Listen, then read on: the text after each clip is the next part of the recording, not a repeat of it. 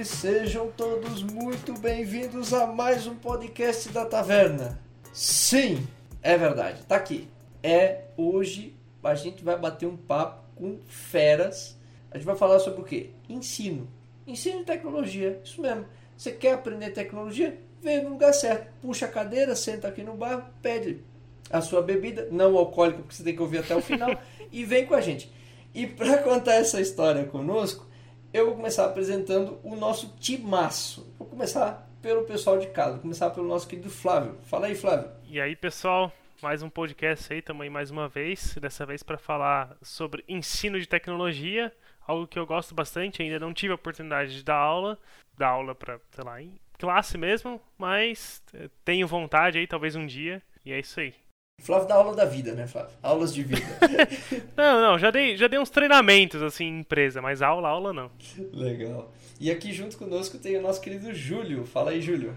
Fala pessoal, tudo bom com vocês? Muito tempo que não nos vemos, né? Ou que vocês não me ouvem. Mas, bem, estamos aí, né? Hoje a ideia é tentar compartilhar um pouco aí da minha pouca experiência, mas talvez tentar agregar aí um pouco nas ideias que a gente tem sobre ensino e que vocês podem levar para a vida para aprender alguma coisa aí na área de tecnologia então, vamos lá. Legal. E aqui junto conosco nós temos o, o jovem do Twitter, o cara mais. o cara com o bigode mais maneiro do, do, da, da, programação. Nosso querido Gabs Ferreira. Fala aí, Gabs. Olá, jovens. Bom, eu, o meu bigode ele já foi mais bonito, né? Já foi mais é, estiloso, digamos assim. Hoje ele é um bigode mediano, mas eu aceito elogio e espero poder, espero poder compartilhar aí um pouco com vocês sobre o que eu sei sobre ensino e compartilhamento de conhecimento. Seu, seu bigode continua sendo uma referência mundial. Muito obrigado. Rede de programadores. É, e, e, e, ó, antes desse programa começar, eu queria é, agradecer, mandar um, um, agradecimento especial aqui ao Léo Carvalho. O Léo Carvalho que fez a ponte entre o Gabs e a gente para a gente gravar esse episódio. Então, ó, Léo Carvalho, beijaço para você, muito obrigado. E ó, você quer ver a gente por aí com a galera? Marca, marca o pessoal, marca a taverna, chama, convida todo mundo.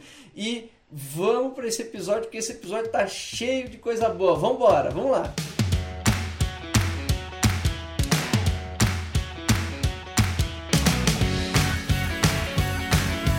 Bem, vamos começar. E eu já quero de cara perguntar para nosso, os nossos especialistas aqui hoje é, quais são os requisitos para estudar tecnologia. E eu pergunto isso porque todo mundo alguma vez na vida já escutou uma história de um primo, do tio, do sobrinho, de, de fulano, que para estudar tecnologia tinha que ser alguém super expert, não sei o que, pererel. E aí, gente?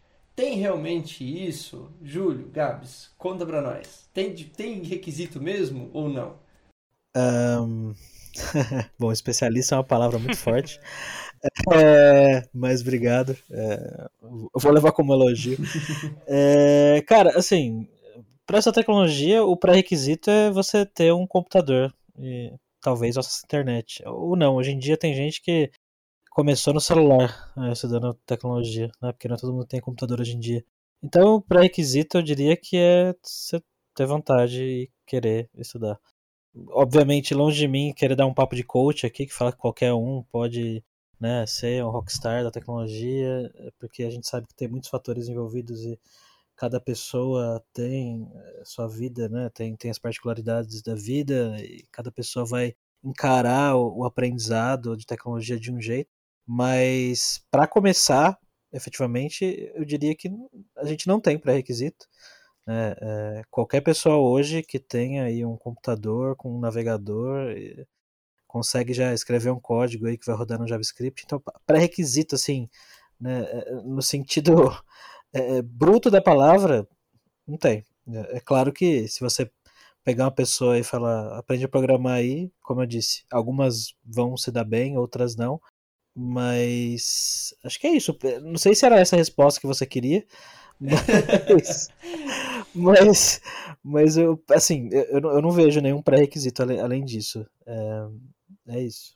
É, eu vou interromper aí, ô Leonardo. Eu concordo com o Gabs né, na, na ideia que especialista é uma, uma palavra muito forte. Mas tudo bem. E... Mas enfim, né? A gente dá um pitaco, eu acredito. Acho que é essa a ideia. Eu gosto, eu gosto desse termo, Júlio. É, é isso. É isso. Pra, ó, pra aqui, pra esse papo de bar, vocês são os nossos especialistas. Eu sou o bêbado, o Flávio é o, é o acompanhante do bêbado. Então, Achei que eu ia chamar, ia chamar de bêbado agora. sobraram os especialistas. Não, não posso falar pelos outros, só posso falar por mim. Eu tava esperando aqui, falei, meu, vai me chamar de bêbado por tabela aqui. Mas assim, eu concordo, né, que você não precisa, assim, de um pré-requisito, assim, ah, você tem que ser um gênio ou algo assim, acho que tá muito longe disso, né? Você precisa de, talvez, vontade, dedicação ou resiliência, né, alguma coisa nesse sentido, ou seja, você, bem, você vai errar bastante, você vai aprender, acho, com seus erros, e tem que estar disposto, né, investir ali, eventualmente, um tempinho até fazer a roda engrenar, né? Aí isso aí vai ficar um, sei lá, né, com uma, uma roda que se ela gira sozinha, né? Uma self-steering wheel, né? Que o pessoal fala.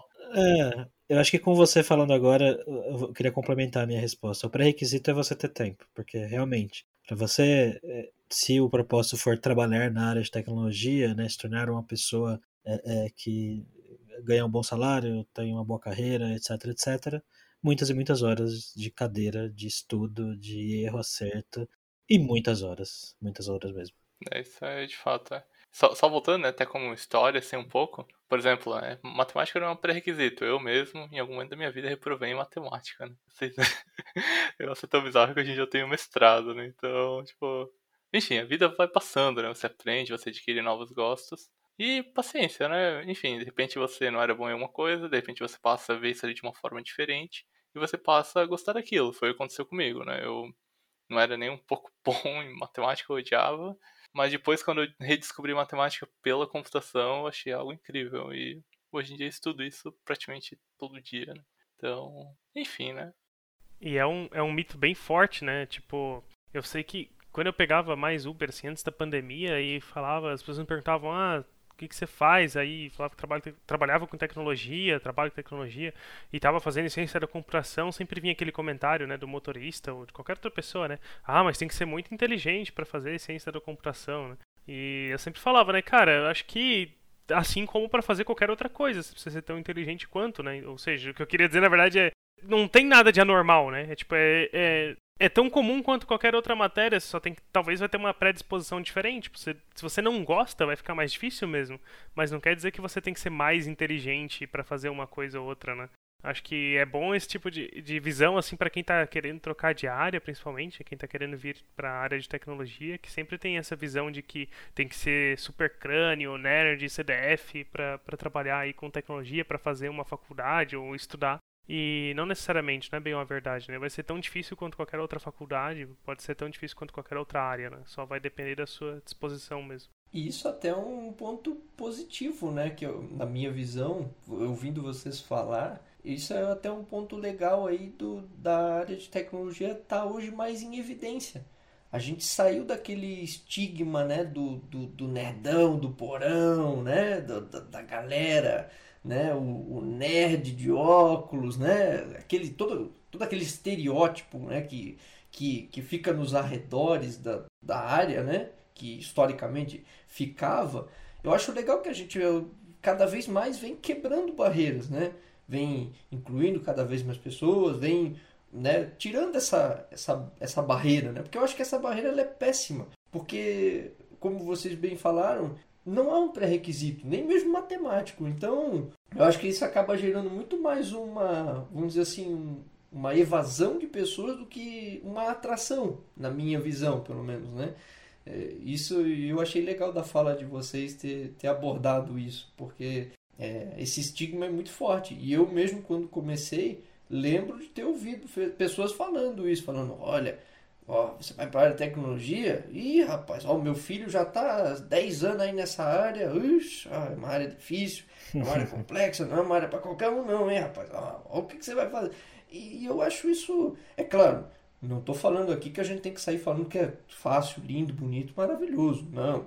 Mas a questão é que tira-se, né? Esse tira-se essa essa essa essa carapuça, né, que não, é difícil, é complicado, sabe? É cheio de dedos ali. Isso que eu acho que é perigoso. É, e esse estereótipo aí que você falou, uh, realmente não, não, faz o menor sentido, assim. É, é, boa parte do meu trabalho hoje em dia é conversar com pessoas, né? E, e, por causa de podcast e um monte de coisa que eu fiz aí nos últimos 5, 6 anos, eu conheci muita gente. Eu conheci muitos programadores, muitas programadoras. E, cara, assim, os que eu conheço, é, né? Os que eu conheci, que, que são pessoas que estão em grandes empresas e estão ganhando super salários aí, que estão dando super bem, trabalhando no exterior, etc e tal, são pessoas completamente oposto desse estereótipo do nerd na, nas sombras, sabe? É, é são pessoas super comunicativas, pessoas que falam super bem, que escrevem, pessoas que, que compartilham as coisas, que são humildes e legais com todo mundo. É, é completamente oposto desse estereótipo. É, esse, esse estereótipo atrapalha muito mesmo. É, principalmente acho que essa parte de, de comunicação, né, que o Gabs falou aí, porque isso no dia a dia do, do trabalho é essencial. Comunicação. Hoje não, não tem mais como ter aqui esse estereótipo do programador aí que não é. se comunica com ninguém, que mal responde chat. Cara, isso não funciona mais não. É, até mesmo o keep já não cola mais. Né? é muito difícil você trabalhar num ambiente que é keep. Claro, tem, tem startups, né? Enfim, que tem poucas pessoas, isso é fato. Mas mesmo assim, você ainda vai, por exemplo, um, você vai ajudar um projeto open source, vai ter um Discord, você vai ter que se comunicar, você vai abrir um PR, você vai ter que falar com alguém, né? Você vai aprovar um PR, vai recusar um PR, alguma coisa, você tem que falar com as pessoas né? Vai lançar a versão, tem que falar, tem que comunicar, tem que conversar com outros times, né? É muito mais colaborativo, né? Não tem mais aquele negócio de uma pessoa faz tudo, né? Isso. É, apesar que tem o Full Stack Overflow, né? é incrível, esse né? Esse é bastante conhecido. Esse é bastante conhecido. Até, é, por, por sinal, né? Isso é. Enfim, né? Co coisas aleatórias que a gente vê, né? Eu tinha visto, sei lá se foi no LinkedIn, alguma coisa assim uns dias atrás, que uma pessoa tinha colocado no seu currículo que uma das suas habilidades era googlar, né? Hum. Ou algo nesse sentido, assim. Eu achei. Enfim, diferente, pelo menos. Né?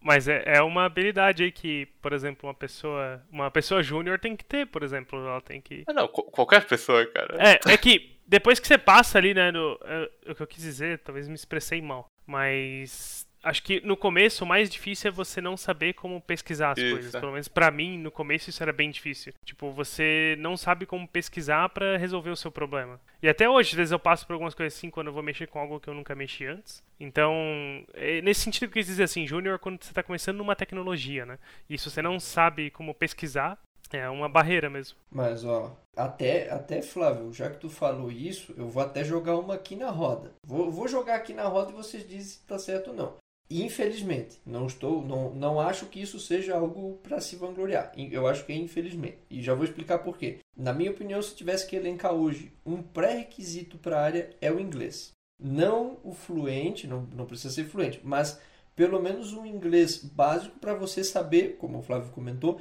pesquisar, saber eh, achar respostas. E por que, que eu falo que é infelizmente? Porque eu sei que tem bastante trabalho em português, tem bastante gente, tem, tem bastante gente se movimentando em português, mas a gente sabe que a, a maioria esmagadora de conteúdo, né, que você vai, vai ter de tutoriais, de, de respostas, né, vão ser em inglês. Então, se eu pudesse elencar alguma coisa aqui, eu, eu elencaria o inglês como sendo um pré-requisito, assim, não no inglês avançado, mas no inglês básico ali. Como vocês veem isso? Assim, eu acho que é importante, né? Você vai desenvolver essa habilidade com o tempo. Mas, bem, hoje em dia, né? Google Translate funciona razoavelmente muito bem. Então, assim, eu, eu não colocaria isso como uma barreira de entrada, assim, né? É, eu acho que você não ter inglês não vai te barrar de, de entrar na área, né? Te limita. É, acho que é uma boa definição, é. Isso. Você fica um pouco limitado, né? E bem, tem, tem muita gente, acho, produzindo bastante material em português, né? Enfim, a própria a Lura ou as universidades, né? Você não vai estudar em uma universidade no Brasil com aula em inglês, né? Talvez uma ou outra, mas majoritariamente é português, né? É, eu acho que essa questão do, do inglês ela acaba se conectando um pouco com a questão, eu não sei quem que falou aí agora há pouco, de, de saber pesquisar. É que, assim, é, a, a grande maioria dos problemas que. Eu vou falar a grande maioria de novo, mas a grande maioria dos problemas que a grande maioria das pessoas iniciantes tem já estão resolvidas, certo? Na internet. Sim. Só que as pessoas iniciantes, elas, um, não, ou não sabem pesquisar direito ainda, e, e barra ou não sabem pesquisar em inglês, né? Não sabem encontrar a solução em inglês. E, e demora um tempo até você ter essa, até você entender como pesquisar, os lugares, o jeito que você escreve no Google para encontrar, né?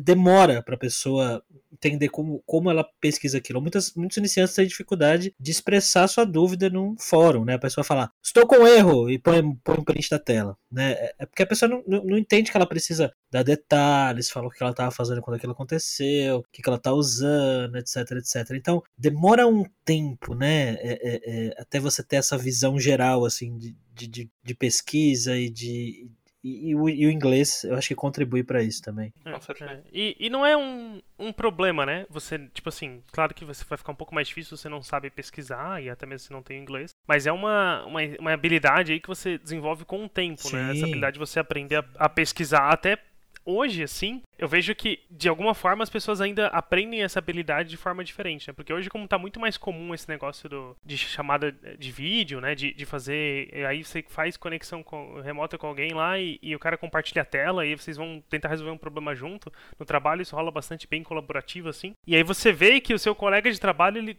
pesquisa de outro jeito também. Então, tipo, as pessoas aprendem a como pesquisar no Google de formas diferentes, encontram às vezes o mesmo resultado, às vezes não, mas ainda assim é um negócio muito de cada um, assim, né? Essa, então, até para quem está iniciando agora e eventualmente está ouvindo o podcast, não é um grande problema porque você vai aprender isso Exato. eventualmente, né? Talvez aprenda de uma forma diferente do seu colega, mas você vai conseguir desenvolver essa habilidade. Isso. E não desista se você não souber, né? E acho que isso a fala de vocês foi legal também. Uh, ele vai ah, poxa, eu não domino tanto inglês e tal. Cara, entenda a sua limitação, mas não desista. Eu acho que isso é, acho que essa fala de vocês foi, foi bem legal. Voltando nessa parte de não desistir, né? Também assim, eu lembro quando eu comecei a aprender, eu tava no ensino médio e enfim, né, eu trabalhava na Câmara de Vereadores aqui da cidade de Blumenau. Tra trabalhava com manutenção de computador, né? Então, sei lá, as coisas quebravam, pegava impressora, tentava arrumar, computador não ligava mais, trocava fonte, umas coisas assim, né? E o cara que era o meu tutor, né, que era um estágio lá, ele era formado em computação. Aí ele falava, é, tu vai, vai fazer computação, é mais interessante do que esse negócio da manutenção e tal. E deu, tá, tudo bem, vamos ver, né? Eu não sei se eu sou pra isso, parece que é complicado. Aí eu lembro que na época tinha o conceito de uma variável booleana, né? True ou false. Eu pensava, nossa, cara, pra que que é isso? Como é que tu usa isso? E. Enfim, né? Tempo vai, tempo vem. Daí tinha um colega meu que tava fazendo o curso técnico. E ele tinha um livro de algoritmos com Pascal, né? Certidade de algoritmos com Pascal. Aí eu comecei a ler esse livro. Só alegria. E, assim, eu fui lendo, fui lendo, tipo, engembrando, assim, fazia os exemplos, só que não entendia muito bem como é que funcionava. Até que eu cheguei em funções e métodos. E, cara, aquilo não entrava na cabeça. Não entrava. Assim, eu, sei lá, fiquei semanas, assim, eu acho, tentando entender aquilo e não passava. Aí acho que dei um tempo. Sei, tá, tudo bem. Ano que vem eu vou entrar num curso técnico aí pra ver o que, que é. E, cara, assim, eu entrei no curso técnico e. Sei lá, as coisas pareciam que elas iam clicando daí. Aí depois disso ali, acho que o negócio começou a caminhar um pouco melhor. Mas no começo, assim, foi um negócio que eu batia muito a cabeça. E talvez eu pudesse ter desistido e hoje em dia eu podia estar fazendo outra coisa, né? Mas, enfim, né? Bate daqui, bate de lá, esbarra daqui, esbarra de lá. E é normal. Cheguei aí, né? Então. e é normal, né? Você vai bater cabeça e acho que isso é com qualquer coisa que você vai aprender na sua vida, né? Seja jogar futebol, seja andar de bicicleta, seja programar, né? O pessoal bate. Eu acho que uma dificuldade que bate tanta cabeça é que a gente vê, por exemplo, ah, você vê um if e você no começo não consegue materializar aquele if. Você não consegue imaginar né? Onde que aquele if de fato vai, né? No, no, dia a dia, você fica, mas onde que vai esse if, né? Você sabe, você sabe o que, que é o comando, você sabe. Mas, mas, mas eu lembro que eu tinha muita dificuldade, tu comentando isso, lembrei que era assim, beleza, tu tem o, o if, mas onde que, sabe, onde que eu vou usar isso aqui no meu dia a dia, sabe? Onde é que eu vou escrever? Como é que, sabe, como é que o cara vai abrir o aplicativo dele ali no celular, né, ou no, site? Como é que, onde é que o if é, vai estar tá ali? É, né? Você precisava ver quando eu explicava, eh, quando eu dava o curso de, de C Sharp e Java, orientação a objetos na Kaelon, e eu explicava interface, classe abstrata, é, e a galera ficava, velho, tá, entendi, mas o que, que, eu, que eu vou fazer com isso? E é, e é difícil você explicar mesmo ali, né? Então tem que ter vários exemplos bons. que é foda mesmo. Eu acho que, eu acho que o problema do iniciante no geral é, é isso. Até as coisas clicarem na sua cabeça, principalmente essas partes mais conceituais de, de, de sistemas opera, operacionais, estrutura de dados, toda a parte de lógica, é, para quem vai é, estudar é, linguagem orientada a objetos, toda essa parte de, de abstração, de classe, de objeto em memória e tudo mais, até tudo isso clicar na sua cabeça de um jeito que faça sentido de verdade, que você comece a entender e usar aquilo no seu dia a dia conscientemente das vantagens e desvantagens de cada uma dessas coisas, leva bastante tempo. É, claro que varia mais de uma pessoa para outra, mas para mim, por exemplo, levou bastante tempo. Eu diria anos, assim. É, não, normal. Né? Não, cada dia você aprende uma coisa nova. Por exemplo, hoje em dia eu ainda fico maravilhado de pensar que tudo isso que a gente está fazendo aqui agora é na verdade, uma combinação dessas estruturas básicas. Você pensa que Sim. é for e if, cara, e definição de variável, é. a gente tá falando pela internet. Eventualmente você tá vendo o vídeo, cara. Ou, sei lá, você tá compartilhando uma tela remotamente. É, é, fascinante isso, na verdade. Sim. Então... É, isso é. E, e até buscando esse, essa, esse papo que vocês falaram, eu queria. O, o Júlio até já tinha falado um pouquinho antes também, mas eu queria trazer mais para cá. Como é que vocês enxergam as diferenças entre o ensino formal? Né? A gente tem. A gente trouxe dois perfis aqui. Então a gente tem o perfil do Júlio, que é uma pessoa mais acadêmica, né? uma pessoa que já deu aula academicamente também. E a gente tem a, a visão do Gabs, né? que é uma visão de mercado também, né? da, na Alura e tudo mais. E eu queria saber de vocês como é que vocês enxergam, né? não apenas, não só a diferença entre a universidade, né, as plataformas online, mas como vocês enxergam assim a, a preparação para o mercado, a preparação de um modo geral de quem está de quem está sendo ensinado, né, do aluno? Como é que vocês veem assim, como é que é, esses polos veem os alunos, né? Como é que eles enxergam e transmitem o conteúdo? Bem, primeiro que a minha formação, por mais que eu, enfim, estudei ciência da computação também, né? Só que o meu curso de computação ele não era tão teórico, talvez, quanto aquele que você encontra em uma universidade pública, né? Eu fiz o curso junto com. Não, não junto, né? Mas na mesma universidade que o Leonardo e o Flávio, que foi aqui na FURB. E ele é um curso, assim, você tem um nível de teoria, obviamente, que é o fundamento da computação, mas ele era razoavelmente muito mais aplicado. Tanto é que, por exemplo, cálculo, que é uma disciplina que normalmente você tem em cursos de exatas, né, como talvez uma fundação aí das engenharias e tudo mais, era uma disciplina que não tinha, porque muita gente dropava do curso por causa dessa matéria. Em algum momento eles decidiram não ter mais essa matéria. E hoje em dia eu sinto um pouco de falta disso, mas é por causa do caminho que eu decidi seguir, né? Então não é problema também. Só que já era uma formação um pouco mais aplicada para o mercado aqui da região. E depois, quando eu fui pro doutorado, desculpa, pro mestrado, que foi daí numa universidade federal, na UFPR, dava para ver um pouco de contraste, assim. Como eu tinha uma formação um pouco mais prática, às vezes, assim, tudo bem, você tem que aprender muita teoria, de fato. Mas, às vezes, para fazer algumas coisas mais práticas, eu tinha um pouco mais de facilidade, vamos dizer assim, do que talvez aquele pessoal que teve um ensino muito mais teórico, né? Que uma coisa, obviamente, é você entender que algoritmo, sei lá, quicksort funciona de tal maneira tal. Outra coisa é você entender como você implementa aquilo, né? E conforme você vai adicionando camadas de abstração, eventualmente as implementações ficam às vezes mais fáceis, algumas talvez são mais difíceis, né?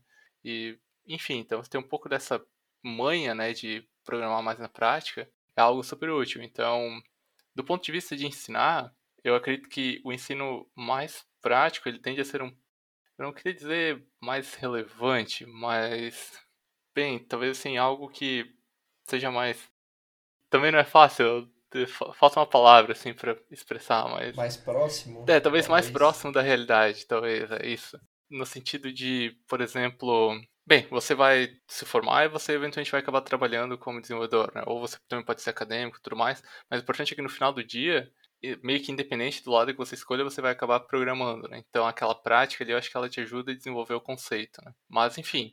Bom, antes de mais nada, eu só queria falar que eu não sou formado, tá? Eu, eu comecei a fazer faculdade comecei a fazer graduação algumas vezes, mas eu parei por razões aí da, da vida.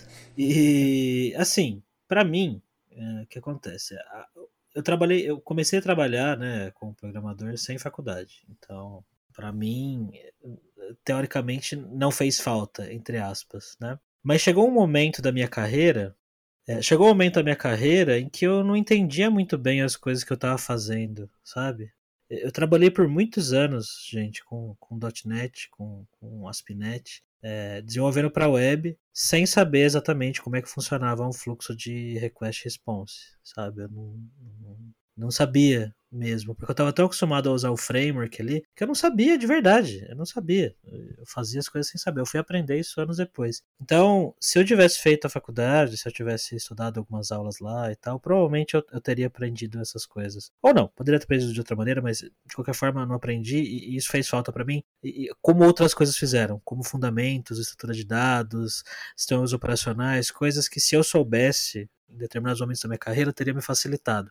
Dito isso, eu acho que o que acontece hoje é que as pessoas aqui no Brasil, especialmente, elas têm muita necessidade de trabalhar, né? A faculdade, ela dá uma base muito boa de muita coisa. Claro que isso, né?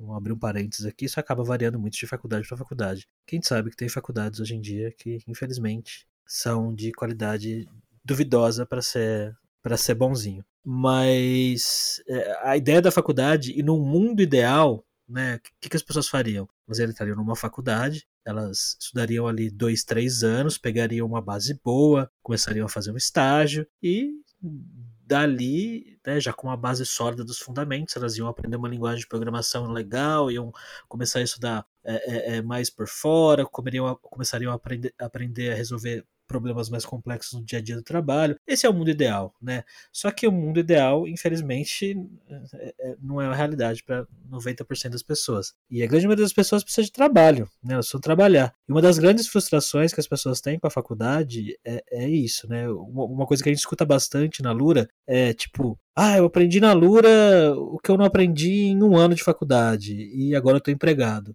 É, é, porque são propósitos diferentes, né? A pessoa às vezes é, é, aprendeu lá, sei lá, vou inventar aqui. Aprendeu lá React, fez um curso de React, estudou JavaScript. Em seis meses ela conseguiu um emprego e, e acontece, né? Tem, tem, vários casos disso. E, e, é o que a pessoa precisava. Então, na cabeça dela, a, a Lura, ou sei lá o que lá, que escola que ela estudou, é muito melhor do que a faculdade. Só que são propósitos diferentes, né? É, e, e, e aí acaba se perdendo um pouco. A faculdade ela é muito importante e os cursos livres são também. É, é, só que o, o, propósito da faculdade, no geral, é, é isso, né? É inserir você no mundo, é te dar a base, é te colocar em contato com pessoas que estão na mesma situação que você, que estão aprendendo ali, que estão começando também. E então, assim, eu acho que tanto a faculdade quanto o, o ensino livre, o curso livre, tem o seu valor. O problema é que. Não é, não é nem o problema, né? Mas é que cada pessoa está num momento diferente e, e interpreta isso e não, não, não interpreta a palavra. Cada pessoa está num momento diferente e tem uma necessidade diferente. Só que às vezes as pessoas nem sabem o que elas precisam. Né? O, o normal é você pensar assim, né? Ah, eu quero trabalhar com uma área, então eu vou fazer uma faculdade. Só que para tecnologia a gente sabe que não, não precisa ser assim. Né? Você pode fazer uma faculdade, esse é um caminho muito normal, muito comum, né, de fazer a faculdade e entrar, mas não necessariamente. Acho que cada vez menos, a verdade, é assim. Eu concordo bastante aí com o que tu falou. E principalmente eu penso que talvez a forma que a gente ainda pensa a universidade, né? É um pouco que o conhecimento ele é construído de forma linear, né? Primeiro você apresenta os fundamentos Sim. e depois você vai criando camadas de abstração, né? Um pouco assim é muito ensino em matemática, também não, não vejo nenhum problema, assim, acho que muitas coisas funcionam porque é um conceito cumulativo. Mas às vezes você poderia começar em algo mais alto nível e depois ir descendo para as camadas mais fundamentais. Né? Por exemplo, foi assim que eu aprendi muitas coisas, né? E de novo, foi assim que eu ganhei um conhecimento de, sei lá, outras áreas. Então, sei lá. E, e assim, né? É, é, é, o que eu falei, né? O, o mercado de tecnologia está precisando muito de profissionais, né? É, as pessoas no geral estão precisando de emprego e aí a pessoa fala, vou fazer uma faculdade. Aí ela vai fazer uma faculdade. Aí o primeiro semestre ela vai aprender C, estrutura de dados, sistemas operacionais, coisas que muito provavelmente ela vai ver e vai falar, velho, Sim. que porra é essa? Sabe? E aí a galera, aí a pessoa vem na Alura, né, ou em qualquer outro lugar e faz um curso de lógica básico, que é bem de boa, que já programa em JavaScript, aí escolhe um framework JavaScript ou alguma coisa assim, já consegue fazer uma tela, consegue fazer um CRUD, sem saber direito o que está fazendo, né? Mas conseguiu fazer um CRUD, conseguiu botar os componentes lá, consegue fazer um site, consegue fazer um portfólio, se joga, consegue um trampo de júnior e fala, porra, é isso, né? É, então, talvez, eu não sei, acho que a gente está entrando num terreno mais profundo aqui, né? Que é como a faculdade se tornar mais relevante para a vida profissional das pessoas no início, talvez, e depois se aprofundar? Não sei. Pode ser. Mas essa, essa fala do, do, do Gabs agora, e até pegando um pouquinho do que o Júlio falou, é, até acho que eu e o Flávio, até acho que a gente já comentou isso aqui em algum outro episódio. A gente falou bastante disso no, no na live de início de carreira, né? Isso. E, e, acho que até a gente já trouxe esse tema aqui. É, por exemplo, a gente estudou, a escola que a gente.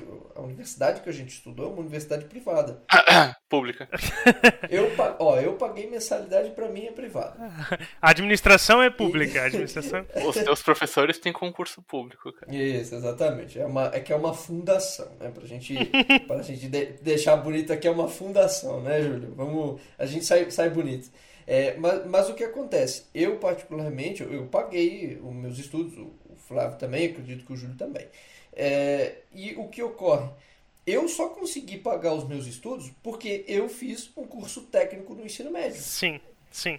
Então, assim, hoje, e, por que, que falei isso, né? Falei isso porque o que o Gabs falou antes é basicamente o que eu fiz. A necessidade, né? Exato. É, é a única coisa é, eu fiz, num, claro, eu estudei no momento em que as plataformas não estavam ainda bem disseminadas. É, a gente, né, não, não que a gente é muito, tipo assim, é, mas é, mas é, realmente a gente a conexão de internet era diferente, evolu, evoluiu muito a conexão Isso. de internet nos últimos 10 anos. Exato. E, e, tipo, 10 anos atrás era a época que a gente estava no curso técnico, então.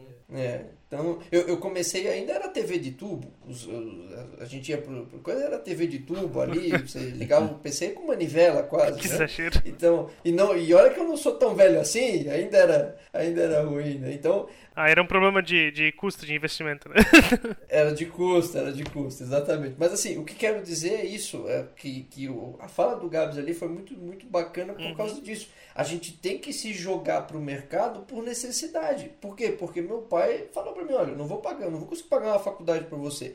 Então, logo cedo já tive que vamos lá, vamos lá e como falaram ali, cara, eu fazia um crude, fazia uma telinha, pera, eu não sabia direito o que estava acontecendo por ali. Vambora, cheguei no mercado, caiu e aí tu vai desenrolando, né? O que eu costumo fazer assim com as pessoas, agora não tanto, mas quando eu acabava auxiliando mais pessoal júnior, assim, né? Aí, tipo, a pessoa vinha. Dar um exemplo aqui, né? É, ah, tá trabalhando lá com JavaScript, vinha com Axios lá, ou algum outra lib aí de request response, como o exemplo do Gabs aí. E aí, quando eu tinha oportunidade, que fazia sentido naquele momento que eu estava auxiliando aquela pessoa, eu explicava, olha, é assim que funciona uma requisição, né? Isso aqui vai virar um, vai usar o protocolo HTTP, isso aqui vira uma mensagem desse jeito, vai para tal lugar. E aí, às vezes a pessoa me perguntava, tá, mas como é que você sabe tudo isso? Eu explicava, bom, né, na faculdade tive aula de redes, então lá foi explicado que é assim. E aí eu consegui às vezes levar para essa pessoa é um pouco desse entendimento que ela vinha de um curso técnico ou vinha de um curso de plataforma ou algo assim, que é totalmente válido porque é justamente o que a gente está falando agora, né, de que tem a necessidade, então para entrar no mercado é o que faz sentido. Mas se a pessoa tiver a oportunidade e se ela conseguir fazer, se aprofundar nos estudos, ir para uma faculdade ou ir por conta que seja, não sei. Mas se ela tiver essa oportunidade, eu tento incentivar porque isso ao longo da carreira vai ser importante, sabe? Sim. E eu, eu queria aproveitar esse, esse teu gancho, porque assim, isso que tu falou é muito legal. Porque eu fico sempre com essa dúvida do o que motiva as pessoas a ensinar tecnologia. Eu, eu assim, eu, eu, eu tenho dessas que nem você, ter essa deixa, poxa, tá com o estagiário ali, sabe? O estagiário, pô, tá ali se batendo, né? Você sentar do lado dele, explicar o erro, né? Cara, vamos ler o erro junto. Sim. Ó, ó, o erro tá falando isso aqui, traduzir o erro, ó, até, você tá vendo porque, sei lá, é, sei lá, no such method, sei lá, alguma coisa assim. Beleza, ó, por que que tá acontecendo isso aqui? Ó, porque não existe. Ah, não existe mais o quê? Ó, isso aqui. Ah, mas por quê? Entendeu? Tentar não, não só instigar, não, não só instigar a resposta, mas também instigar a pergunta. Uhum. E, e, isso é uma coisa que eu queria, que eu queria perguntar a vocês. O que motiva vocês a ensinar? O que vocês acham que. Assim, quando eu falo motiva a ensinar, eu falo de uma maneira geral, assim, tipo, produzir conteúdo, né? Gravar vídeo, escrever um, um, um post, né? Resolvendo algum problema, alguma coisa assim. O que, que motiva vocês? O que vocês acham que motiva as pessoas a fazerem isso? É, eu acho que tecnologia, de uma forma geral, assim como a gente falou no início, é uma coisa que não tem tantos pré-requisitos para você entrar, né? E, e ao mesmo tempo é uma área que tem uma capacidade de transformar a vida das pessoas de várias maneiras diferentes. Eu, eu, como eu disse, eu converso com muita gente, né? Eu pego muita história, muitos depoimentos de aluno, e, e a gente vê é, é, que as pessoas ficam muito felizes e gostam muito da gente e tudo mais. Então, porque a gente deu um curso bom, é, barato, sei lá. É porque a pessoa aprendeu alguma coisa que realmente transformou a vida dela e isso é muito legal da educação de, de forma geral, né? Mas em tecnologia está muito ligado ao que a gente está falando agora, que é trabalho, né? A gente vive num país que, por N razões, a grande maioria das pessoas não, não tem salários como as pessoas de tecnologia têm. E a tecnologia pode ter os defeitos que for, né? Tem muita coisa para melhorar ainda, mas é uma área que paga-se bem, se a gente comparar com, com, com, a maioria, né? Quem que ganha aí uh, dois, três mil reais em, em poucos anos de carreira, para muita gente isso é o teto salarial, né? Para muitas carreiras isso é o teto salarial. Então, eh, a gente, eh, assim, para mim, uma das motivações para ensinar é ver esse potencial de, de transformação na vida das pessoas e, e, e, ver o que as pessoas conseguem conquistar e como elas mudam de vida depois que elas, que elas aprendem e que elas entram nessa área. E, e sobre compartilhar conteúdo nas redes e tudo mais, é, criar vídeo, criar podcast, eu acho que hoje mais do que nunca a gente consegue se comunicar com o mundo né? É, é até, até sinto até meio tiozeiras falando isso. É, que a gente tá aí na, na fase onde a gente consegue compartilhar e, e ter sua presença online aí, né? E, e, falar da sua experiência de vida com o mundo. E, e às vezes a gente acha que já tem conteúdo demais. Pra que, que eu vou falar? Né, esse podcast aqui que a gente está gravando, né? Vocês poderiam falar, por que, que eu vou gravar um podcast? Já tem o Jovem Nerd, já tem o Hipster, já tem o não sei o que lá. Pra que, que vai ser mais um? Quem que vai ouvir isso aqui? Só que a gente atinge pessoas e, e a gente impacta a vida de, de, de, pessoas de maneira muito diferente do que a gente imagina, né? É, como vocês falaram, a internet. A, não, na verdade não foi a internet que vocês falaram, foi da, da faculdade de aprendizado. eu ia falar que a internet não é um, não é um lugar linear, né? Não é porque já existe, porque alguém já fez todo mundo vai ter acesso àquilo, que todo mundo vai consumir aquilo. A gente acaba impactando as pessoas próximas da gente, as pessoas que às vezes você nem imagina que precisavam daquele conteúdo. Você que está ouvindo a gente aqui agora nesse momento, pode ser que você está ouvindo isso e falando, caralho, é isso, que legal, que foda. E quando você começou, deu play nesse episódio, você nem sabia que você precisava ouvir isso que eu tô falando pra você agora. Caraca, hein? É, é, Depois desse aqui eu vou me retirar.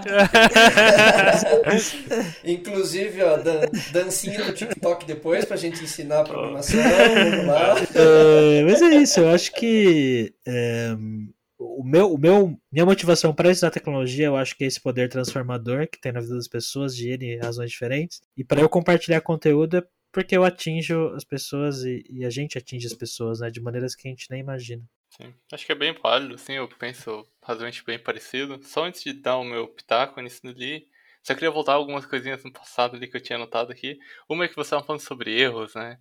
E alguma coisa que uma vez me marcou muito, assim, eu não, acho que eu tava lendo um livro, alguma coisa assim. Então, nesse conteúdo aí que o Gato estava falando de marcar, né, eu lembro que a frase era assim: um erro né, do compilador é seu amigo, porque ele mostra exatamente o que que tá errado, né? E naquele momento eu parei e pensei, cara, realmente faz sentido, né? É muito maior que, sei lá, aquele erro silencioso que você tem que testar para descobrir. Então, quando acontece um erro, muitas vezes a pessoa se apavora, nossa, eu fiz aqui errado e não sei o que tô fazendo.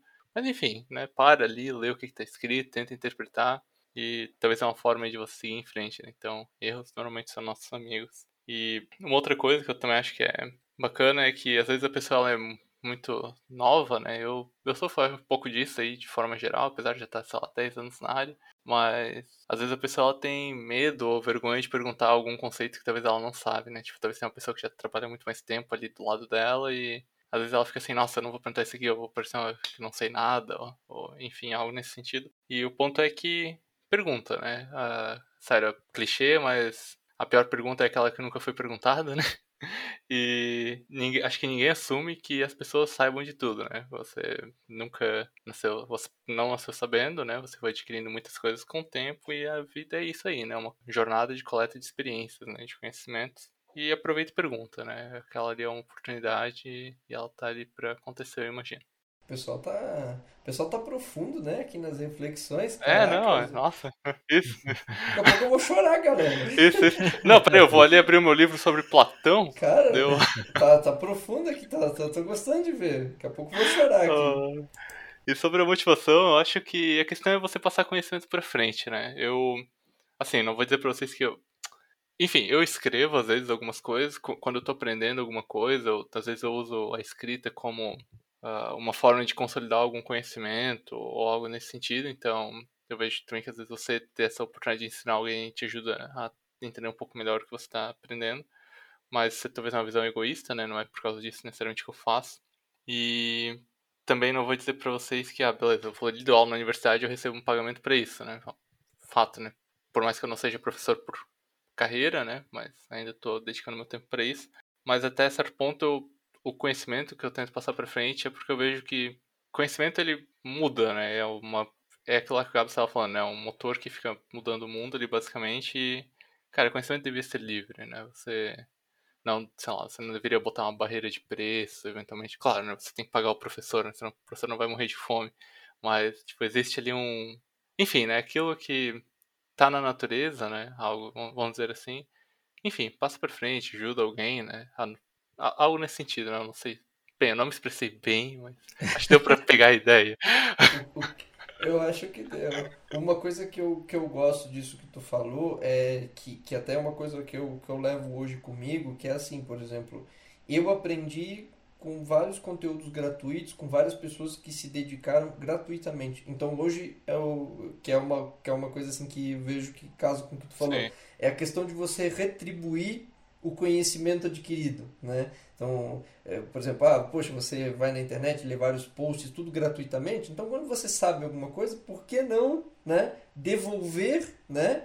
Não, é, não necessariamente para as pessoas que te ajudaram, né? Só para elas, mas para outras, né? Para quem vem depois. né? Exatamente. Tem essa essa questão. Ah, já que tá todo mundo sendo profundo aí, filosófico. Não, não, só os convidados podem falar. Ah, desculpa então. P- Pode seguir aí, pode seguir aí. Para, né? Pô, Até esqueci agora o que eu ia falar. pô, cara, não acredito. Não, fiquei chateado. Fala, quer mais uma cerveja, Flávio, para para relembrar? É. Não, o pior é que eu esqueci mesmo. Eu achei que tava anotado. Não, tava, veio na hora, assim, mas cortou e... Os, os ouvintes vão ficar curiosos agora falando isso. Lembrei, lembrei, lembrei. Aí, vendo? já que, já que todo mundo é filosófico, né? Tem, o, o Júlio aí falou de, de conhecimento. É, uma das coisas que, que né, eu falo, assim, que eu já ouvi por aí também, é que conhecimento é uma das poucas coisas que ninguém vai tirar de você, né? Então, acho que a gente recebe aí muita fonte de informação. Eu aprendi muito com coisas gratuitas, como o Léo falou. E acho que a forma de repassar isso para outras pessoas também de forma gratuita, e se essas pessoas conseguirem absorver e conseguirem aprender com isso, né? É algo que, beleza, pode eventualmente esquecer e tal, mas se você conseguir aprender aquilo mesmo, ninguém vai tirar, né? Tipo, a pessoa aprendeu e não tem muito como apagar aquilo, então era mais isso aí. É, é. E, e aproveitando a, a deixa, eu queria perguntar para vocês quais são os desafios de ensinar tecnologia. E eu vou citar um, porque esse é um que eu passei. Eu, eu dei aula num programa de, de formação da, da empresa para qual trabalho, né? Então fui, fui professor por um breve período de tempo. Já, já tive aulas assim por bre- breve períodos, né? Mas tem um em especial do ano passado para cá, eu já devo estar entregando mais ou menos o que, que é, que é a questão de dar aula online. E, assim, essa para mim foi uma grande dificuldade, principalmente é, com galera que está começando. Então, vocês têm muito mais experiência do que eu, eu queria saber a diferença de. Existe a diferença de dar aula online presencial e quais as outras né, dificuldades que vocês veem? Cara, eu nunca dei aula online, então não sei se eu posso opinar muito nesse sentido. É, Na época que eu dava aulas, eu acho que, bom, sendo bem sincero, eu- no geral os iniciantes tinham dificuldade sim, é, essa questão do- dos conceitos, né, é, é difícil, mas eu tive mais dificuldades com pessoas que estavam vindo de outra área ou que já tinham mais idade e já programavam em alguma outra linguagem de programação e vinham estudar. uma linguagem diferente, porque essas pessoas já têm um conceito na cabeça delas, elas já entendem como as coisas funcionam no mundo delas, e quando elas vêm é, é, aprender um paradigma novo, por mais que elas achem que elas estão abertas àquilo, às vezes elas não estão. É, eu lembro que tinha um cara que ele ficava bravo, de verdade, ele ficava bravo. Eu explicava para ele como que era no C Sharp e tal, no Java e tal, não lembro se era C Sharp ou Java. É, e ele ficava bravo, porque no, na, no Delphi ele fazia diferente e era daquele jeito e... Não, e Clássico. É, na verdade, eu falei Delphi, mas eu não lembro se era Delphi, tá? Mas era alguma coisa assim, uma linguagem, uma tecnologia mais antiga, não sei se era Delphi, se era COBOL, era alguma coisa mais antiga. É, bom, COBOL é bem mais antigo que, que Delphi, né? Mas eu lembro que ele tinha bastante dificuldade ele ficava bravo comigo. Ele, lembro que ele me deu uma avaliação meio bravo ainda no curso lá. É, eu ficava conversando com ele, explicando, mas ele não, ele não queria aprender, não queria entender, acho. eu acho que isso é uma coisa que eu tô assim. Eu, eu tô ficando mais velho agora, eu não sou muito velho, mas eu tô ficando mais velho, eu tô com 34 anos. Eu começo a perceber que quanto mais velho a gente fica, a gente vai criando certas resistências. Porque a gente vai criando, cada vez mais a gente vai criando a nossa, a nossa personalidade e, e, e, tendo certeza de coisas que a gente gosta e que a gente não gosta. E, e eu percebo que as pessoas, elas. As, as, algumas pessoas têm um pouco mais de dificuldade de aprender coisas novas ou não querem. Gosto musical, a pessoa para numa década de música e fica naquela. Eu mesmo já tô com dificuldade de ouvir músicas novas, confesso. Mas acho que o problema não é teu, não, tá? Então.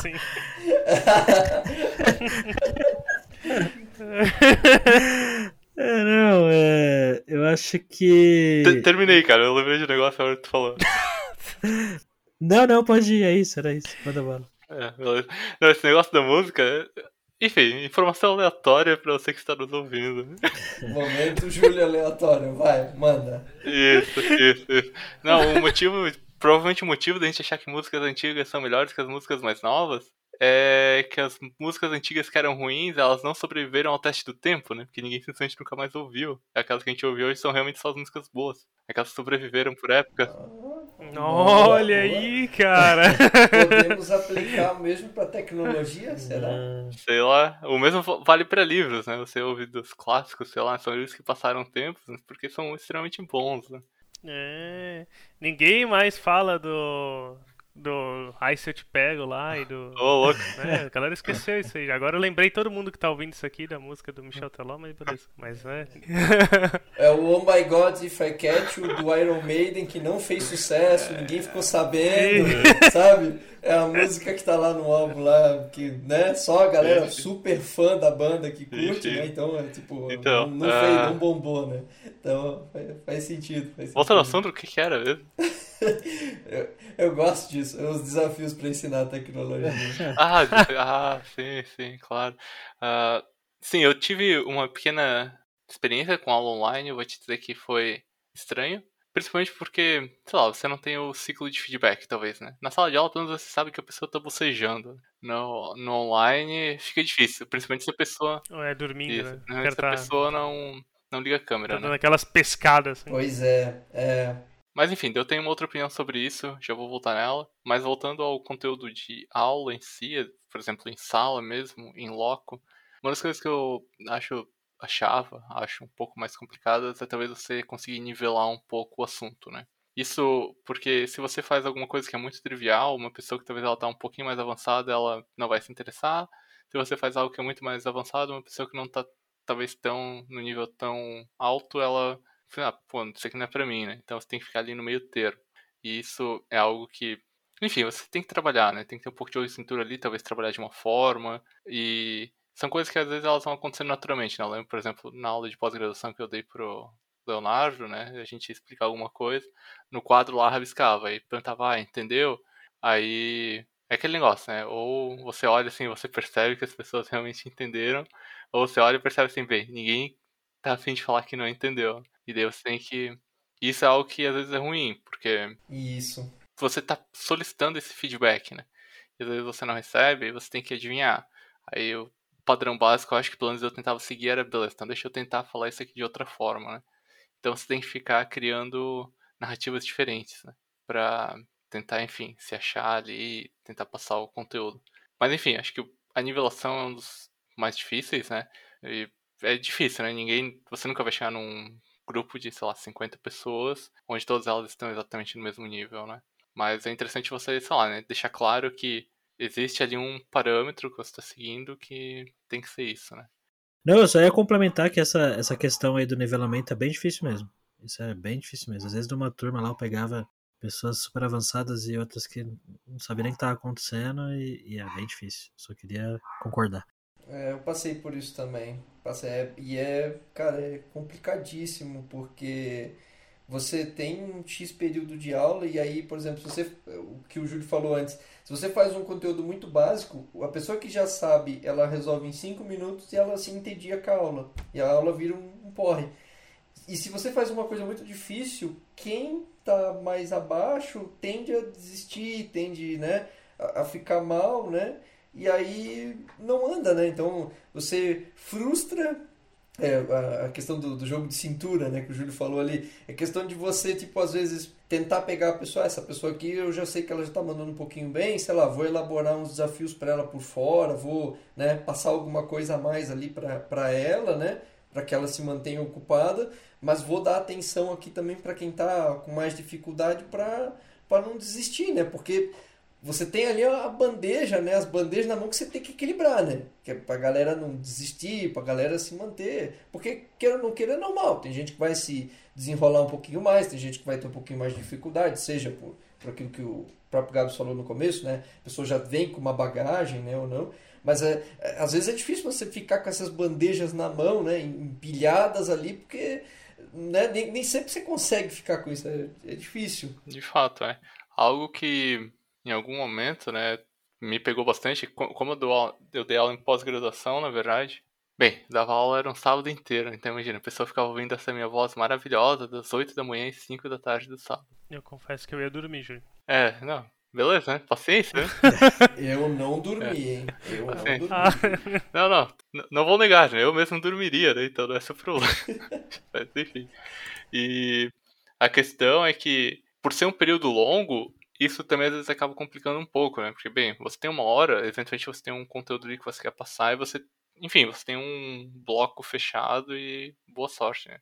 Também, uma hora talvez é um tempo curto, sei lá, duas horas, então talvez seria um tempo ótimo. Mas pensa que oito horas, cara, nossa, é, é puxado. Você chegava às cinco horas da tarde, você via assim, todo mundo só queria, cara, quero ir pra casa, meu. E sim, simplesmente largava a mão, assim. E isso é complicado, né? Mas enfim, também é um pouco, acho, problema da nossa estrutura de ensino também o que eu queria trazer antes, né, que a gente estava falando do online, que, eu, que é algo que eu já penso há muito tempo, assim, é que até certo ponto, por exemplo, o ato de eu ir lá dar, dar aula, né, eu acho que isso talvez deveria ser restrito, né, por exemplo, poderia gravar a aula, fazer o, aquela aula ali, gravar um, uma sequência, né, sei lá, de quatro, seis horas, e a pessoa poder assistir, né, que é mais ou menos o que acontece com essas plataformas, como por exemplo a Lura, Coursera e tudo mais, e na verdade, aquele tempo de sábado, eu acredito, enfim, esse tempo de aula que você eventualmente estaria ali né, assistindo, eu acho que ele deveria ser muito mais voltado a uma prática, por exemplo, ou nos Estados Unidos tem muito esse conceito de office hours, né, nas universidades, seria você ir lá e conversa com o monitor da disciplina, ou até mesmo com o professor, para, enfim, né, tirar suas dúvidas sobre o assunto. Porque enfim, tem a pessoa ali explicando, uma vez que o vídeo foi gravado, você consegue reaproveitar ele, sei lá, por pelo menos um ano, que é um, vamos botar assim, um ciclo de tecnologia, né? Se for algo mais fundamental, talvez alguns anos a mais. E sei lá, tem uma pessoa que ela já entende, ela bota em 2x. Né? A pessoa que talvez não entende, ela bota lá em 1, um, um x e fica voltando no tempo, né? Sei lá, algo nesse sentido. E depois, né, o tempo que acaba sobrando, você poderia estar utilizando numa atividade que talvez ela é muito mais interessante, né? Que é o fato de você praticar e você resolver dúvidas, né? Que, bem, né? No pouco que eu manjo aí de aprendizado e tudo mais, das formas que eu aprendi também, normalmente é quando você tem dúvidas, né? Que você tenta fazer alguma coisa, você emperra em alguma coisa, ou você resolve, mas você fica com ressalvas daquilo que você fez, que você vai fazer uma pergunta específica, é nesse ponto ali que você aprende bastante, né? Porque você enfim, você formulou um conceito, um problema que você teve, e você buscou um conselho sobre aquilo de forma específica. E daí, naquele momento, então, você começou a internalizar alguma coisa, né? Então, talvez tentar aproveitar o tempo dessa forma seria algo muito mais útil, né? No mundo online que a gente tenta construir hoje em dia. E isso é legal quando a galera vai, por exemplo, fazer um dojo, vai fazer um, um, aqueles coding challenge, né? Tipo o Uri da vida, coisa assim. Eu acho isso, isso muito bacana, porque é ali que tu começa a, a fazer, né? E aí pega bem isso que tu falou. A galera começa a fazer, começa a praticar, né? E aí começa a surgir a dúvida, né? E aí eu, eu acho que é, assim, é uma forma que eu, eu, eu gosto quando... Eu, eu até gosto de aprender, assim, também. Eu gosto de ter o... De, de ter ali o, o conceitual, né? Mas ter o momento da prática que é ali que faz o Exatamente. link, né? Começa a, a ligar os pontinhos. E, e agora para perguntar para vocês, é, a gente falou um pouquinho dos alunos, né? Falou um pouquinho do, dos desafios de ensinar, né? Falou mais do lado do lado de quem está ensinando. E eu queria ouvir também um pouquinho de vocês do, do outro do, do outro aspecto assim é, fora da sala, né? Fora, que essa que essa para mim é uma das coisas que eu digo que é uma das mais difíceis e que pouca gente vê, né? Aliás, se você estiver ouvindo isso aqui, você ó, já foi aluno, é aluno por aí, ó, valorize seus professores. Por quê? Porque a preparação e o nível de conteúdo foi uma das coisas que mais me pegou. E aí eu queria saber de vocês. Pega mesmo ou vocês já estão tranquilos, vocês já tiram de letra, né? Como é que, como é que vocês veem isso? Eu, eu, eu particularmente tive muita dificuldade, mas eu queria saber de vocês. Você tem muita dificuldade com o que especificamente? Eu não entendi. De preparar a aula, você disse? Eu, isso, de preparar a aula para que ela não fique maçante, não fique repetitiva, para que os alunos interajam, sabe? Tenha momentos em que a gente pare para praticar, intercalar isso. É, eu tive dificuldade na, nessa montagem. Bom, é, eu nesse sentido fui de certo modo privilegiado, vamos dizer assim, porque eu, eu na época que eu dei aula, né, eu dava aulas na Kaelon, que inclusive agora tá, tá morrendo.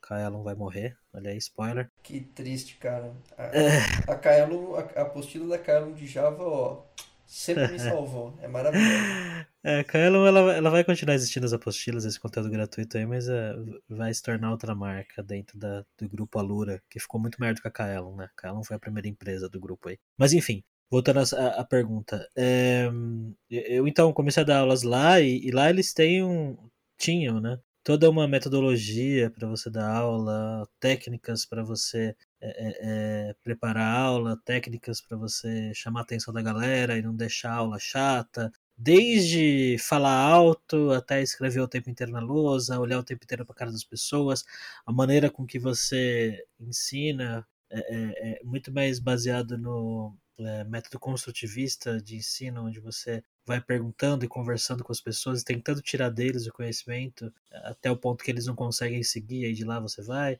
É, então, eu, eu não posso dizer que eu tive muita dificuldade nesse sentido de preparar aula, porque é, o método, as pessoas, o jeito que eles ensinavam, eu fui pegando, pegando, pegando, pegando, pegando, até o tempo que se tornou automático. Legal. É, eu, assim, requer bastante tempo para você montar uma aula, eventualmente, né? Mais ou menos para cada hora aula, você pode esperar pelo menos uma, pelo menos o mesmo tempo preparando. Né? Sim. Né? Então isso é algo que pega bastante. Mas claro, uma vez que está feito, daí na próxima você só talvez dá uma revisada, faz um ajuste ali, porque na prática você vai ver que, opa, talvez esse slide aqui ficou fora de contexto, talvez esse exemplo aqui podia ter vindo depois ou antes, né? Algo nesse sentido.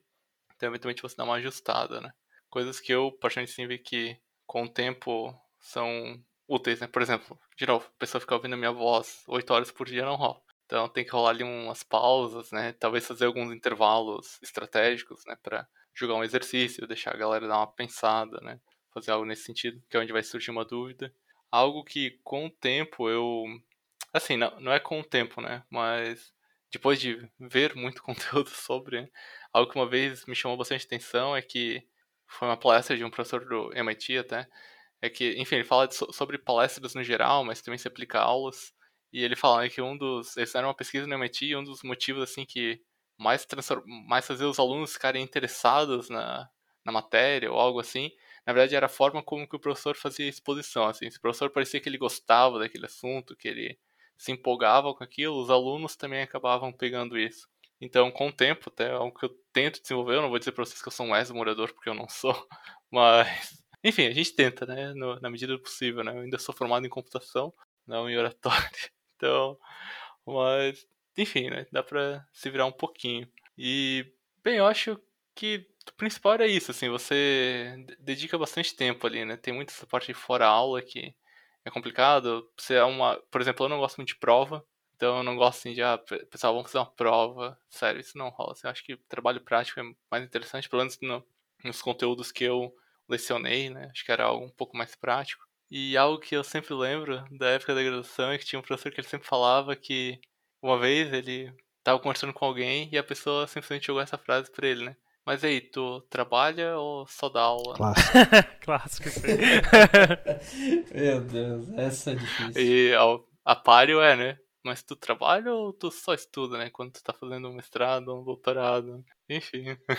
Até mesmo da graduação, como a gente tava falando, né? estudar requer tempo, né? Então... Sim. É, isso. Assim, falando como, como aluno agora, né?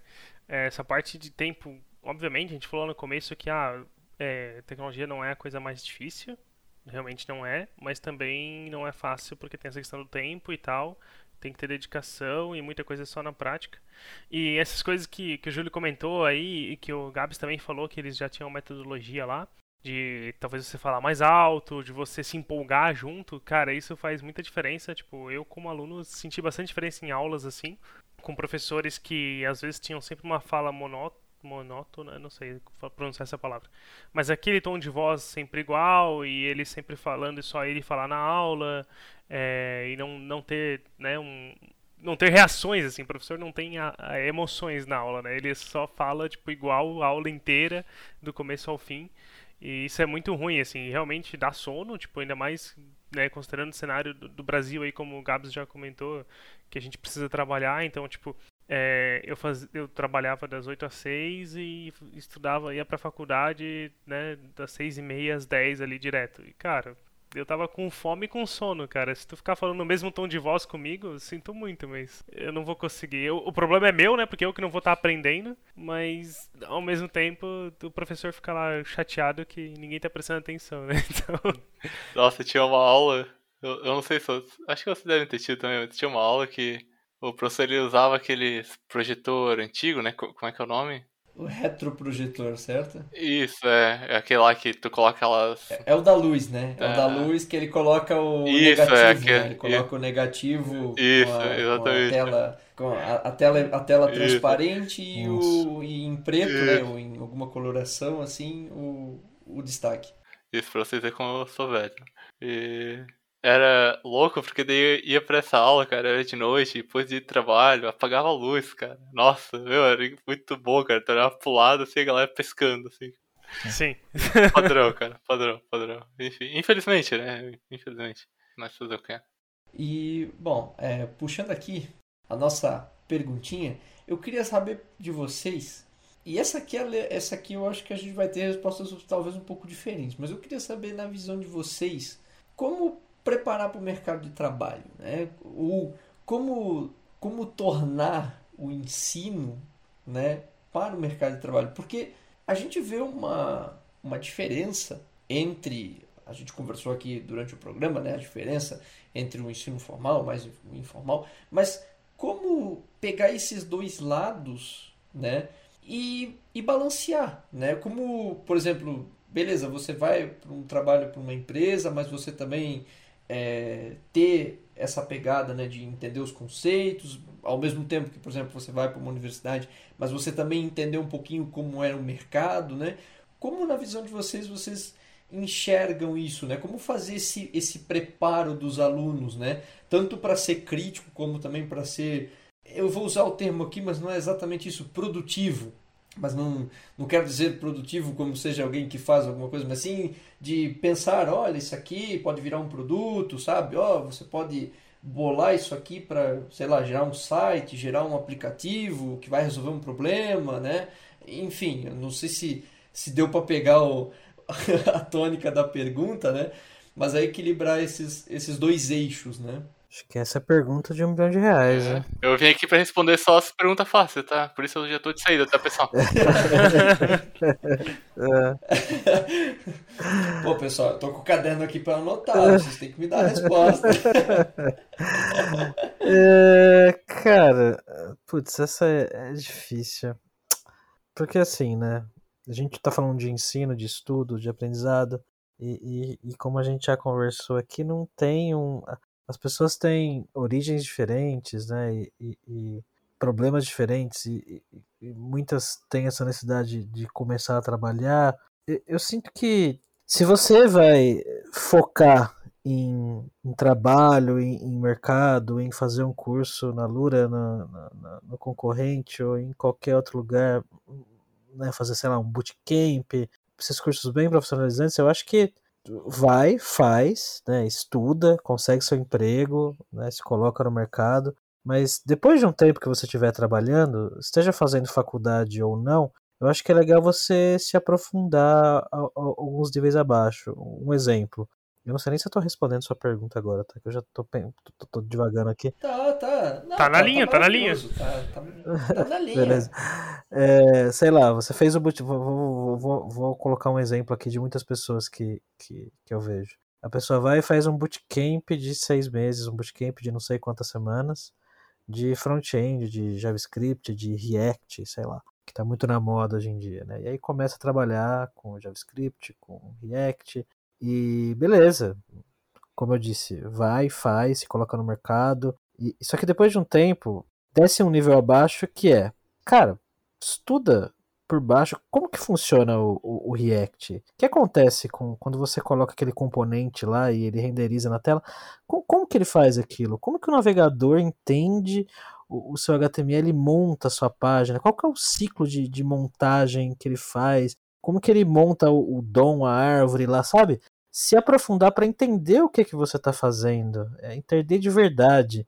Porque hoje em dia, os, os jovens, principalmente, querem aprender um framework, depois querem aprender outro, e depois aprender outro, e claro, tem seu valor, obviamente, mas é, é, muita gente faz coisas sem saber exatamente o que está fazendo, e às vezes fica travado, perdido em certos momentos, porque não sabe os fundamentos. Né? Então, eu falo que não pular o básico é muito importante. E a gente acaba pulando, às vezes, por questões de necessidade. Né? Mas a, o básico é, é, muito, muito, muito importante mesmo. Eu acho que eu viajei nessa resposta, mas tudo bem. Mas foi boa, foi boa. Foi legal. Foi boa. E eu acho que foi uma resposta muito boa também. então tá bom. Diria que eu concordo também, que acho que beleza naquela, naquilo que a gente já conversou, né? Tem a necessidade, precisa do emprego, então dá teus pulos aí, vamos dizer assim, né? Consegue um emprego e depois, se tu tiver a oportunidade, vai atrás de se aprofundar, porque vai te fazer bem e vai te ajudar na carreira. Mas se você é privilegiado e puder já começar, né, Sim. indo se aprofundando também, né, se você tiver condições, né, Sim. tudo mais, é maravilhoso, porque você não, porque às, às vezes as pessoas elas esquecem de um detalhe, por, às vezes eu vejo o pessoal falando assim, ah, para que, que eu vou saber alguma coisa de sistema operacional? Para que, que eu vou saber alguma. Mas a questão não é essa só, de você saber ou não. A questão é assim: você chega numa vaga de emprego, a pessoa te pergunta alguma coisa, você tem a base, você tem o fundamento, você responde. Né? Ah, o cara pergunta, ah, poxa, legal, falando, vamos falar, por exemplo, de, de, de REST, ou, por exemplo, ali o exemplo do Gabs, né? Como é que renderiza o componente? Então, você chega para bater um papo com a pessoa, você fala, poxa, que legal, olha, eu vejo que funciona assim, eu sei que funciona assado, eu compreendo isso aqui. Então, isso às vezes pode te destacar numa, numa entrevista de emprego, isso pode te destacar às vezes numa conversa com uma outra pessoa, num, ou numa argumentação. Né? Às vezes você está argumentando com uma pessoa do time, você, pô, peraí, isso aqui funciona assim, não funciona? Isso aqui é desse jeito.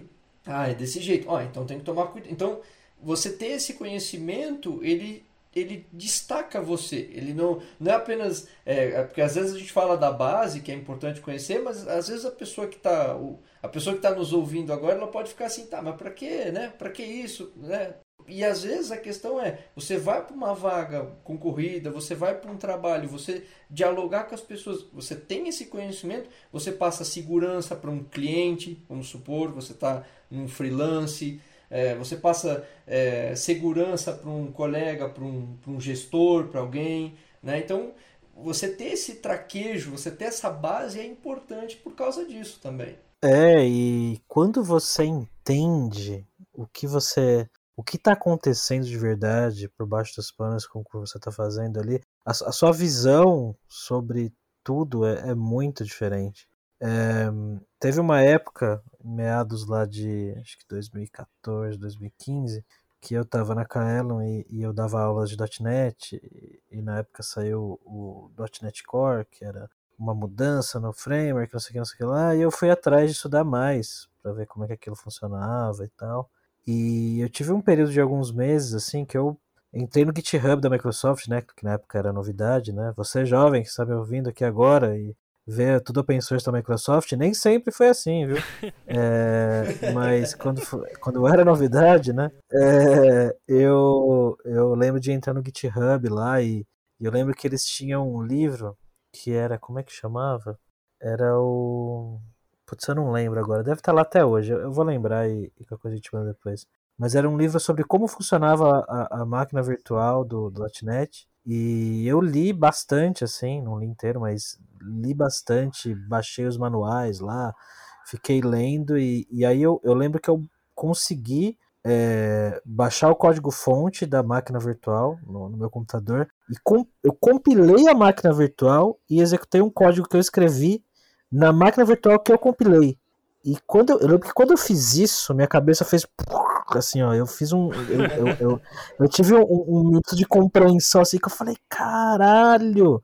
Tipo, foi muito foda, sabe? E, e depois disso, é, é, todas as vezes que eu ia falar sobre, sobre máquina virtual, sobre como o, o, o C Sharp era interpretado pela, pelas Corsa LR, não sei o que, não sei o que lá, eu, eu, eu me vi esse momento, sabe? Que era muito bacana, como você enxergar, como ter uma visão do todo, assim, é, é, é muito foda, sabe? É, um, é um, é um super poder para quem, quem escreve código no dia a dia. Você conseguir entender como aquilo ali funciona. para mim, pelo menos, é incrível. Você parecia o cara que tem a visão de raio-x, né? Você olha tudo por, por dentro, né? É, é, cara, exatamente. E então pessoas que estão em, em, em, posições altas aí dentro de empresas de tecnologia são pessoas que têm esse conhecimento de como as coisas funcionam por trás dos panos, de como que a performance é afetada dependendo da decisão que você tomar, sabe? Então isso é, isso é realmente importante. Isso é, é, é foda.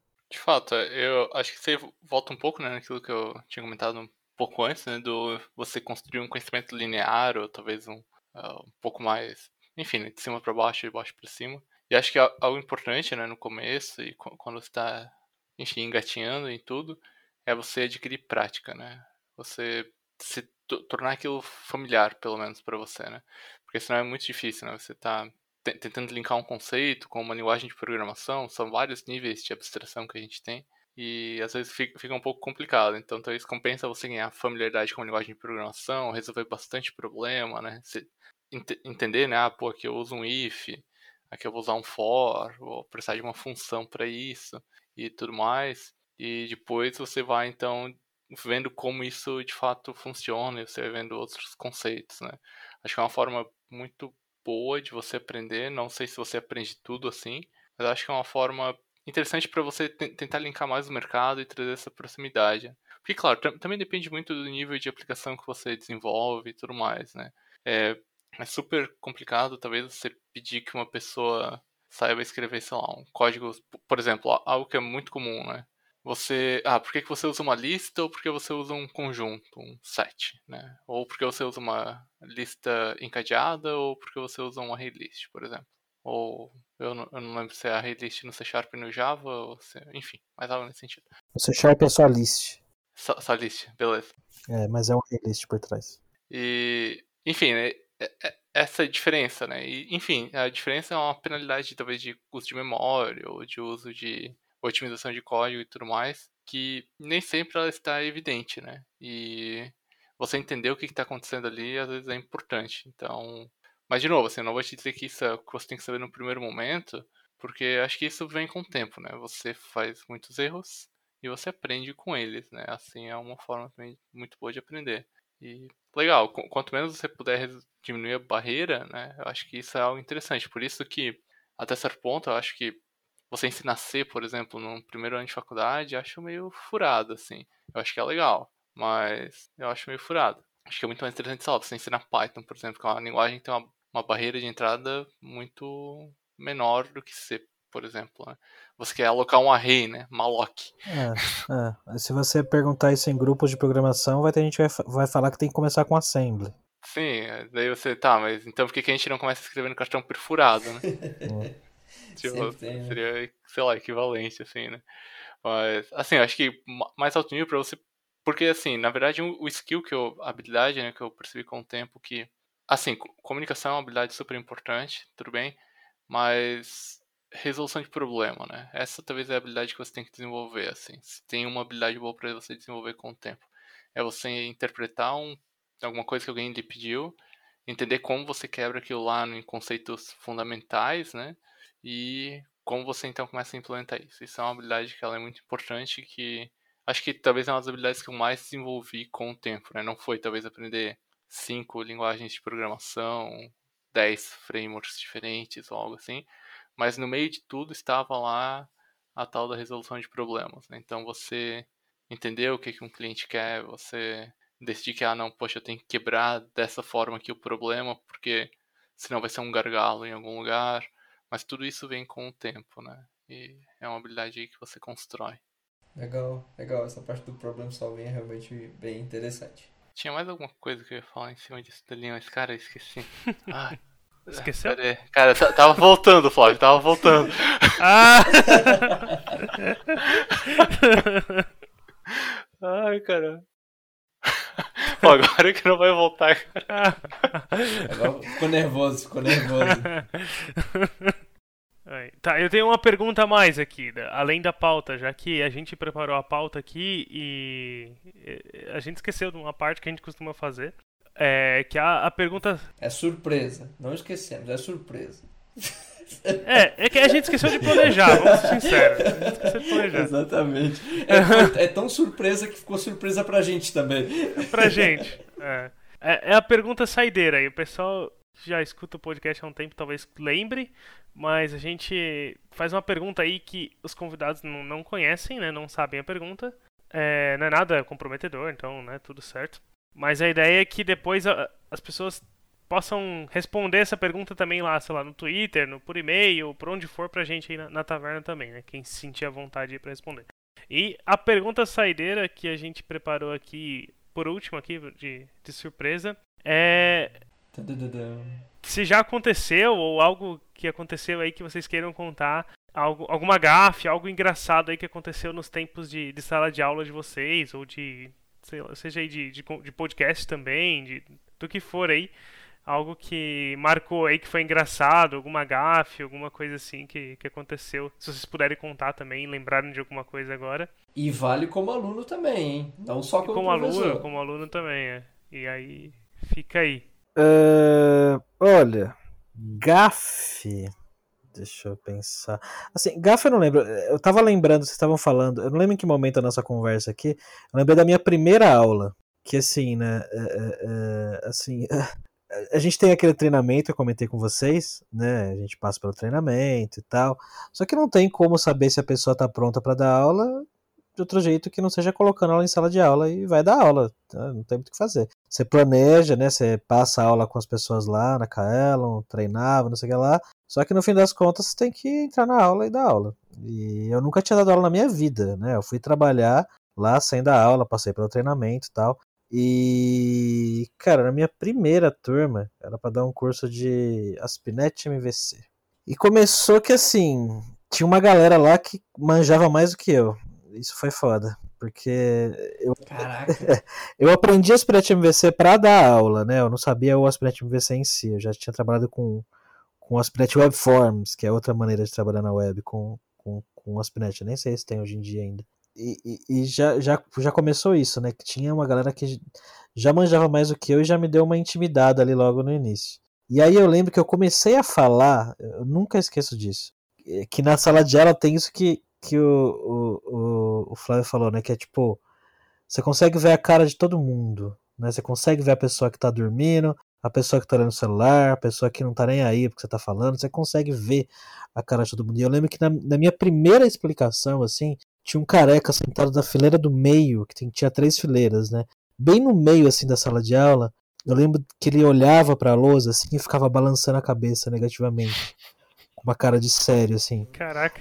Ele colocava a mão no rosto, olhava para baixo, assim, e ficava balançando a cabeça. E eu, cara, o que, que esse cara tá pensando? O que, que esse cara tá imaginando, né? O que que o que que esse cara tava pensando? Às vezes não era nada a ver com a aula, né? às vezes ele tava preocupado com alguma coisa da vida dele, eu fiquei encanado com isso. Mas enfim, no fim das contas, o que aconteceu na minha primeira, na primeira turma de aspirante MVC foi que eu fui, fui expulso da turma, vamos dizer assim. Eu mandei mal na aula e tiveram que me substituir. Tiveram que colocar outro instrutor. Caraca. É, é. Acho que eu fiquei intimidado com esse, com esse careca aí que tava sentado no meio e, e, e tinha essa galera que, que manjava mais que eu, que a galera tinha ido fazer o curso pela empresa, porque a empresa estava pagando para eles. E aí eu explicando lá, e aí o cara falava assim, mas por que, que você não usou helper, HTML, não sei o que, não sei o que lá? E eu falava, puta, não sabia do que o cara tá falando. Aí eu falava, ah não, isso aí a gente vai ver depois, sei lá, inventava uma, umas lá, e no fim das contas tiveram que me trocar. Mas isso é um processo normal que acontecia, tá? O pessoal já sabia que era um risco, né? Que, que isso podia acontecer. É... Eu não sei se isso conta como gafe. Conta, Que louco. É, eu te- teve ali, né, numa aula da pós, eu, eu não lembro se foi com o. Leonardo, se foi com outro, que eu tava explicando uma coisa que envolvia distância euclidiana e, cara, assim, eu tava fa- falando, né, fazendo os desenhos lá e tinha, tava tudo demonstrado, assim, tinha que mostrar o exemplo, né, que a distância euclidiana é, sei lá, né, x1 menos x2, y menos y2, coisinha assim. E, cara, assim, na hora simplesmente me deu um branco, assim, tava tudo escrito. Eu não conseguia escrever x1 menos x2, assim, deu, um, deu uma travada. E eu fiquei, cara, acho que foi em 5 minutos, assim, até que alguém daí, algum aluno falou, cara, é assim, ó. Aí eu, ah, pois é, valeu. então, enfim, né? Então, é, é, mas eu não fui expulso da turma, não. Foi só, foi só algo momentâneo. assim. É, nessa de ser expulso da turma, eu e o- Léo aí a gente já fez uma dessa de expulsar um professor. É. né? mas, mas era uma situação bem diferente, na real, né? Era na faculdade e o professor. É que eu acho que o pior é quando, tipo, a pessoa ela não, não, não sabe, mas ela não, não, não admite, assim, né? Acho que isso que é o, é o mais tenso. Porque é um problema pra ela, acho que de ego também, né? Eu, tenho, eu nunca estive do outro lado, então eu não posso falar muito. Mas pra gente como aluno foi bem frustrante, assim, porque a gente tava ali pra aprender, né? Então, aí a gente fez a pergunta lá pro professor na época, tipo, ah, qual que, né? A gente tava tendo aula de sistemas seguros, né? Segurança da informação. E de curiosidade mesmo de quem tá na faculdade não, não conhece do assunto e tipo, ah, então qual que é o algoritmo hoje que, né, é o algoritmo mais usado aí de, de criptografia, então, né? Porque ele tava falando de MD5, que era usado no passado e tal. E aí, né, então, tá, se MD5 não é mais usado hoje, qual que é o mais atual, né? E aí ele, tipo, travou assim e... Ah, acho que é certificado digital. E daí eu... Cara, não é bem um algoritmo, eu pensei entre mim, né? Mas também, não sei, né? E aí, é, tipo, foi disso pra pior, assim, as aulas sequentes, sabe? Tipo, aí a gente teve que interromper ali o processo, falar com o coordenador e mudar o professor. Mas é bem intenso, assim, porque acaba que é uma, às vezes, é uma falha também da, da instituição, nesse caso da faculdade, né? Tipo, de não, ter previsto direito ali o que, que conteúdo que ia rolar, e se o professor estava bem preparado para aquele conteúdo especificamente, coisas assim. né? Mas é difícil, é uma situação bem complicada. É o que o Gabs falou ali antes, né? Por exemplo, é o risco do professor novo, né? É, De quem está começando, né? No caso, esse, esse, esse professor em específico, ele já tinha dado outras aulas, só que já tinha dado disciplinas de outras matérias, né? Não aquela matéria em específico, né? Então, sei lá, o cara, vamos lá, o cara estava habilitado para dar A, B e C assunto, A, B e C disciplinas. Mas a formação do cara era só na B. Então, meio que A e C, o cara não estava pronto, sabe? Uhum. Tipo, o cara não tinha experiência, não tinha vivência naquela área. Beleza, ele tinha estudado um pouco, né? No, na, na- mestrado, no doutorado dele, mas assim, tipo, não, não, era, não era o foco, né? Então, ele caiu na disciplina, tipo, vamos lá, A, aí acabou dando esse problema. É, era bem. Foi bem tenso, assim, né? Que a gente percebia que ele. Os slides que ele pegava não eram slides dele, porque ele lia os slides na aula. Tipo, ele colocava slides e ele começava a ler, assim. Aí às vezes ele, tipo, errava a leitura e daí percebia que ele estava lendo, porque ele errava o que estava escrito no, no slide. Então, eu, acho que, eu acho que ler slide já deveria, deveria dar cadeia. Sendo bem sincero, aula com slide, onde você lê o slide, cara, ah, na moral, mano. Passa um vídeo aí pra galera, passa, passa o slide pra galera ler. Isso aí pra mim não. Desculpa, desculpa a sinceridade. Nós já vamos abrir o Taverna Cursos aqui a partir de semana que vem. Vai ser só leitura de slides. Uma hora e meia de podcast de leitura de slides aqui. A gente faz pra você. Nossa, cara, mas é o que vocês falaram aí, cara. Você quer ver a galera dormir é ligar um projetor e, e, e começar a ler slide, cara. Porra, isso é horrível. É, Uma, uma, gafe, uma gafe que eu passei, ó, uma gafe, uma gafe de tiozão aqui, hein? Que eu, eu, eu gosto, para não deixar a aula monótona, né? Eu gosto de botar meme de vez em quando, né? Botar uma, né? Assim, botar um slidezinho com uma brincadeirinha, alguma coisinha assim, né? E aconteceu agora, peguei uma turma mais jovem, né? Pessoas mais novas. E eu fiz um meme e ninguém entendeu o meme. Então, foi, tipo, não é bem uma gafe, eu não sei se isso conta como uma gafe, mas assim, é, é meio bizarro porque todo mundo sabe que você tá tentando É. fazer uma piada, mas ninguém foi a entende. piada de professor mesmo, né, cara?